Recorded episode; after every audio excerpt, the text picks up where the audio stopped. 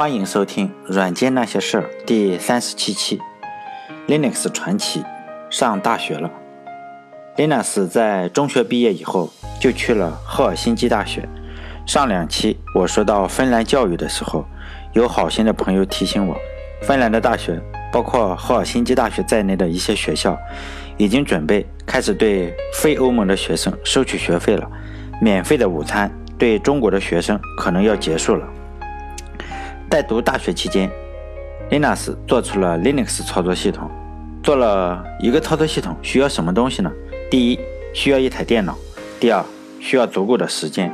这两点 Linux 都具备。第一，他花了三千多美元买了一台电脑；第二，他在赫尔辛基大学里待了八年。反正，在芬兰读大学是免费的。我们来仔细的说一说这两点。当然，肯定不止这两点，还有第三点、第四点、第五点。比如，Linux 很聪明啊，非常有耐心啊，但是这些说起来都没有什么意思，所以呢，只说前两点。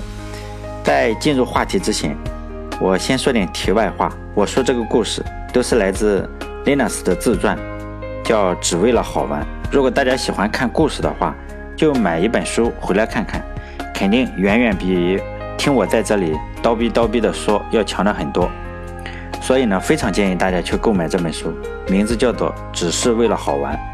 上一期文章中我也说过了，我讲这个故事的目的是借 Linux 操作系统，试图还原一下当时的历史场景，通过这个操作系统的故事来深入的谈编程语言和操作系统的进化，也就是我自己的一家之言。通过 Linux 这个故事，夹带私货。来讲一下编程语言和操作系统的历史。如果有人只是对 Linux 这个人感兴趣，对操作系统和编程语言根本一点兴趣都没有，那就直接买书。我这里故事都讲的比较简单，对操作系统和编程语言还有当时的硬件讲的会比较详细一些。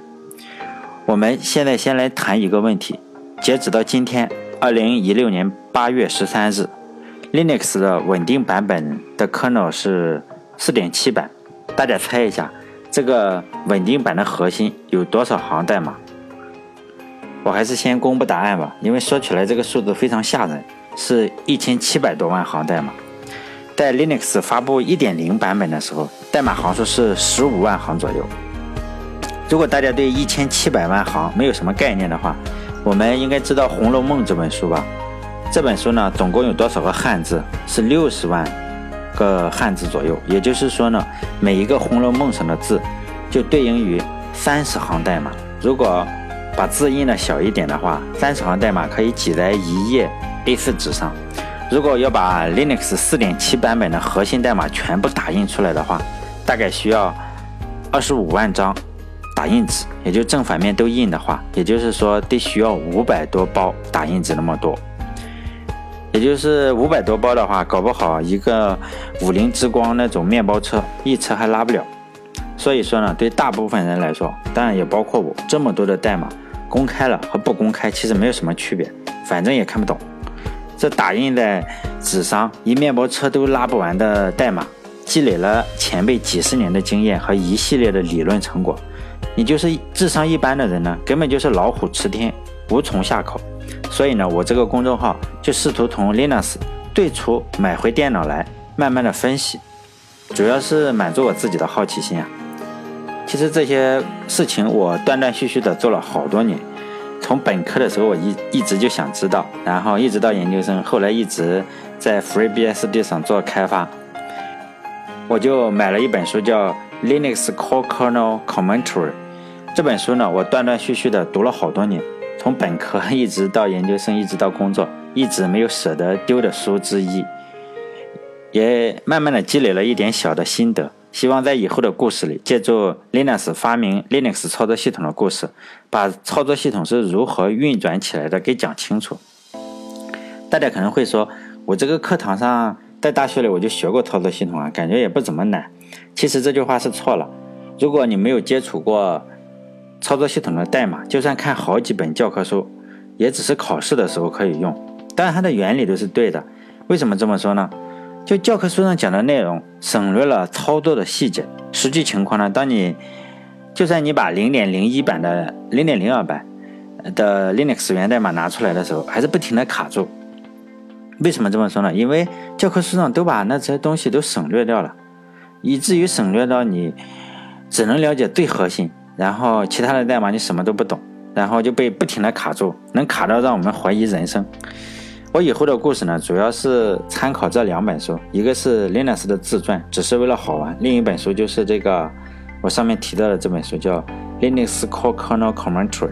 如果微信公众号的话，可以看看这本书。我就把这本书的封面当了这一期节目的那个封面。更多的参考资料也许有，就不一一列出了。更多的东西可能就是上学的时候为了考试，考完了试，然后经过了好多年没有忘掉。另外，因为我的工作。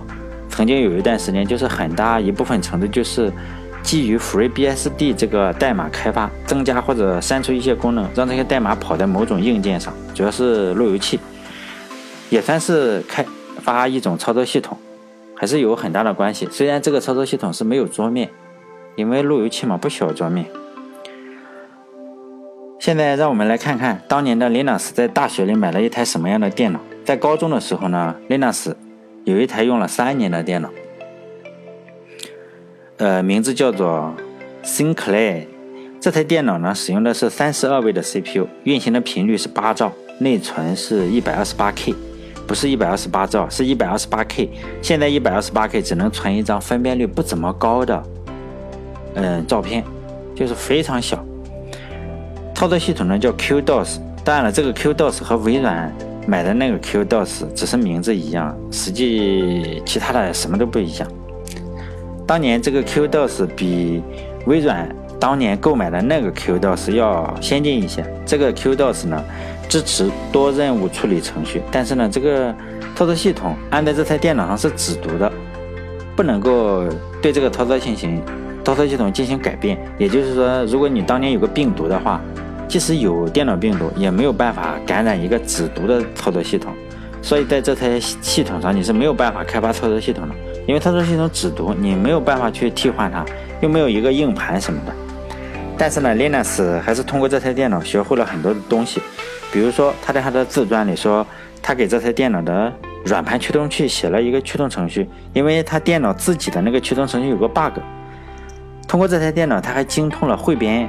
语言和反编译程序，通过这些信息呢，我们可以大体的总结一下，Linux 在高中的时候呢，一部分当前的市场上一部分电脑已经开始进入了三十二位，各种各样的电脑都有，并不是只有 IBM 的 PC，操作系统更是五花八门，也没有一个操作系统能像今天一样占有绝对的优势，像我们现在随便一开机就是微软，或者很小部分是苹果，更小部分是 Linux。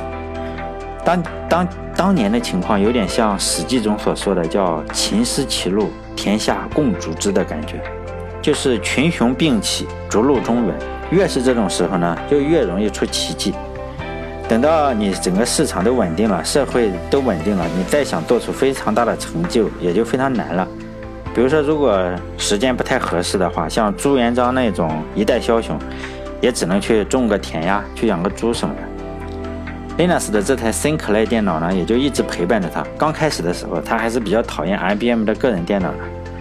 如果大家听过我说的指令集之争那一节的话，就知道，因为英特尔在很长一段时间都不如摩托罗拉的芯片做得好。但是随着英特尔不停的进取，尤其是三八六出现以后，PC 的魅力也就慢慢的出来了。所以在这里，我再宣传一下我这个公众号“软件那些事”。在前几期里，有一期的名字叫“指令集之争”，就是讲英特尔的故事。希望大家去网易云音乐去找一找听一听。我个人觉得很有趣，但是看收听量的来说，可能大部分人觉得挺没有趣的。那个时候呢，Linux 手头就比较紧，但是他一直想买一台有三八六处理器的电脑，然后在上面装一个 Unix 来玩玩。因为在下学期。当时还在大一，等到大二的时候，他下学期就会有操作系统这门课，因此在大一到大二那个假期里，林老师就把一本七百一十九页的书，叫《操作系统设计与实现》，读了好几遍。他早就迫不及待的想学习传闻已久的 Unix 操作系统。在这里再宣传一下我的微信公众号“软件那些事”，我在这个公众号里连续做了五期 Unix 操作系统的故事。当然了，不出意外的，就是阅读量和收听量也就越做越下滑，我就赶紧的把它收尾了。Linux 的在他的自传里说，他最迫不及待的一门课叫 C 语言和 Unix。当年的 Linux 也是 Unix 新手，但是他一碰到 Unix 就爱上了它，而且至今也没有改变，而且越来越喜欢了。我再重复一下我前五期的故事，讲 Unix 的故事的内容就有点多余，但是我还是简要的说一下 Unix 为什么好呢？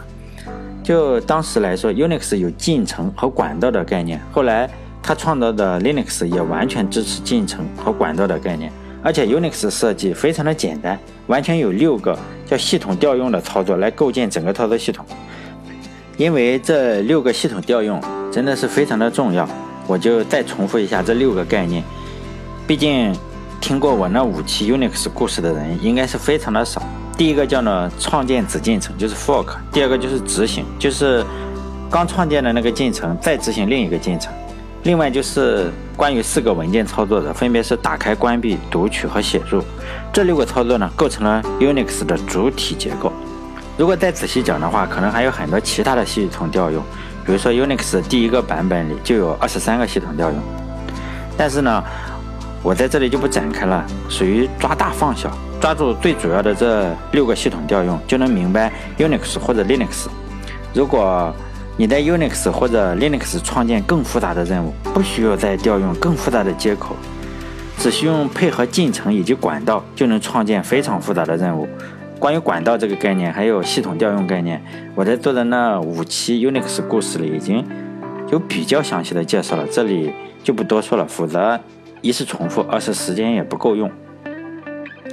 Linus 呢，还是在继续攒钱购买三八六 CPU 的电脑，终于在他二十一岁生日的时候，他就凑够了一千来美元。为什么在二十一岁生日的时候？我们知道，首先。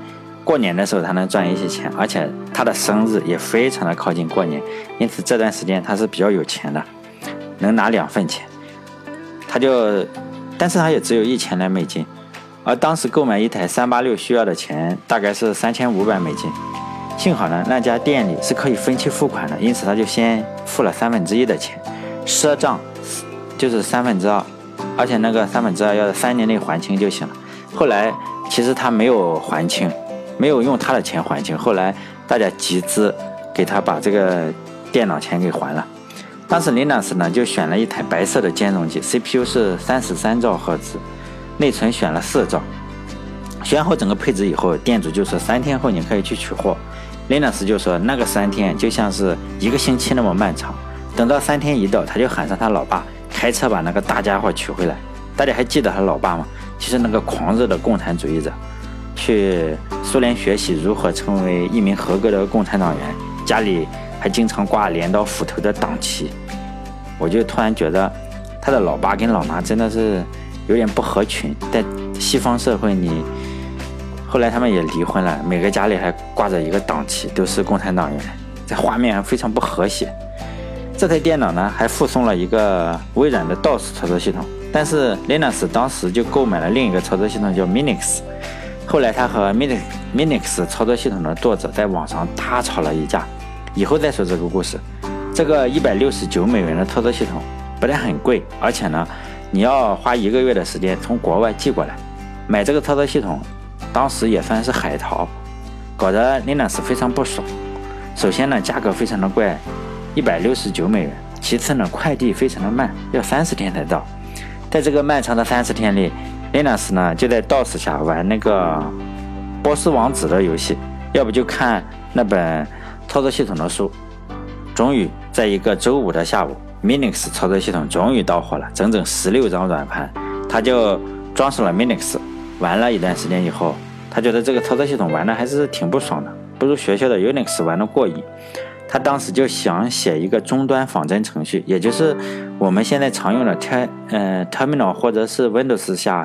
常用的 Putty 啊，能用 SSH 或者 Telnet 一个程序，他想用这个终端仿真程序呢，连接到学校的 Unix 上，用学校的 Unix 机器来玩，因为他现在这台电脑上 DOS 他不喜欢，Minix 也不喜欢，而且 Linux 呢，当时想不借助任何操作系统，直接就写一个仿真程序，也就是在软盘上你一启动起来，就是这个仿真程序，然后连到学校机器上，就在硬件上直接启动这台电脑。如果有嗯朋友看到这里还没有退出的话，我还是希望大家考虑一个问题，就是给了你一些硬件，但是没有操作系统，你如何把这个电脑启动起来？这个事情以前我也做过一期节目，叫《电脑开机开了啥》，里面详细介绍了电脑启动的流程。如果有好奇宝宝的话，可以找那个文章来看看。我里面就是详细讲了，你这个电源一开机之后，一直到操作系统加载，都是做了些什么事情。但在下一期呢，我就想讲一讲如何让一台电脑连操作系统都没有的情况下，亲手做一个系统，让电脑运行起来。有同学可能会问，哎，为什么你讲着 Linux 的故事，讲着讲着就成编程了？上一期我已经说了，我这个就是借助 Linux 的故事抒发自己的一家之言。我们可以考虑，呃，听这个文章或者看这个文章，就相当于是玩一个 RPG 游戏，就是角色扮演游戏。我们现在就是扮演那个二十一岁的 Linux，所掌握的知识有：高中三年玩了一台叫 ThinkLite 的电脑，熟练的。掌握了汇编语言，现在呢，贷款买了一台电脑，三八六的处理器，主频是三十三兆，内存是四兆，电脑还有个软驱。作为 Linux 的我们，现在我们已经就是它了，已经受够了电脑自己带的 DOS，我不喜欢。我花了一百六十九美金买回来的 Linux 系统也不喜欢。我现在就想在插上软盘，然后启动一个终端仿真程序，连到学校里去爽一爽。我们应该怎么做？因此，下一篇文章里，我我们将和大家一起讨论如何让一台什么都没装的裸裸的机器能运行起来。嗯，可能我讲的和当年二十一岁的 Linux 写的不一样，但是呢，当年他肯定也要用到类似的代码，因为从这个 BIOS 里面启动电脑没有什么技巧的，也没有什么机密，都得这么写。不管你是 Linux 还是微软，还是我们，还是当年的 Linux。都得这么写，你就是要遵从 BIOS 的规定。如果有人对电脑启动有疑问的话，可以真的去找以前我看了一篇阅读量依然很低的文章，叫“端端牛角尖，电脑启动启动了啥”。里面我就讲了这个 BIOS 的整个启动的流程应该是什么。其实让一台电脑启动起来，只干一点点事情的话，比如说，我只是让屏幕上显示一行 Hello World，真的非常简单。因为下次要讲操作系统的一些原理，希望像 Unix 我做的话，我每多做一期 Unix 的节目，整个的阅读量就下载就下降百分之十三。希望我这个下载下降个百分之五或者百分之十就好。另外呢，大家也真的不用对技术原理感到难堪。我觉得吧，我们这个系列的文章。就是我们试图扮演 Linux 这个角色游戏嘛，最终顶多讲到 Unix 最基础的六个系统调用为止。我读书的时候实现过一个玩具类的操作系统，根本就不需要多少代码就可以实现一个有操作系统概念的东西。你可以实现那六种调用，进程之间的通讯都可以实现，没有多少代码，只是不健壮。呃，我还是个人非常喜欢有人能够。陪伴我们把这个 RPG 游戏给玩下去嘛？根据 Linux 的自传，一边我们看他做了什么，一边试图还原他开发一个操作系统的过程。当年我读书的时候，折腾过不少关于操作系统的东西。现在呢，我在 FreeBSD 系统上工作了好多年，自己的工作呢也算是和操作系统开发有不少关系吧。只是我参与开发的这个操作系统是运行在路由器上，但也算是操作系统，路由器的操作系统，就是没有桌面环境。我觉得应该能讲清楚这本自传里的技术。参考的书呢，就是上面我说的那本书，也是微信公众号的那个封面那本书，叫《Linux Core Kernel Commentary》，就这本书。啊，毕竟我们是实现一个玩具类的操作系统，或者讲一个玩具类的操作系统，而不是那个一千七百万行的操作系统，那个我估计没法讲。另外呢，再回答好奇宝宝在公众号的那个微信。里面就问我啊，你收到多少赞赏钱了？其实我就通知一下吧。截止八月十三日晚上二十一点十五分，总共收到了六十二块二毛钱。嗯，这个公众号呢，我其实总共写了三十六篇文章，如果你这样除算一下除法的话，就平均每篇文章的收入是一块七毛三嘛。今天收入是最多的一天，所以我就恭喜一下自己，十三块钱，分别是长马、饭没有雄心和 EXD 这三位朋友赞赏的，非常感谢你们。当然了，我感谢所有收听的人，不管是捧人场还是捧钱场的。但最后我还是希望大家给我一点反馈，我真很希望就是微信公众号的文章。不光有赞，还要有踩，这样呢，我就知道我这个文章到底有几个人喜欢，几个人不喜欢，这样我也能把握住整个的难易程度。最后呢，欢迎大家留言。这次就到这里，下次我们讲操作系统，再见。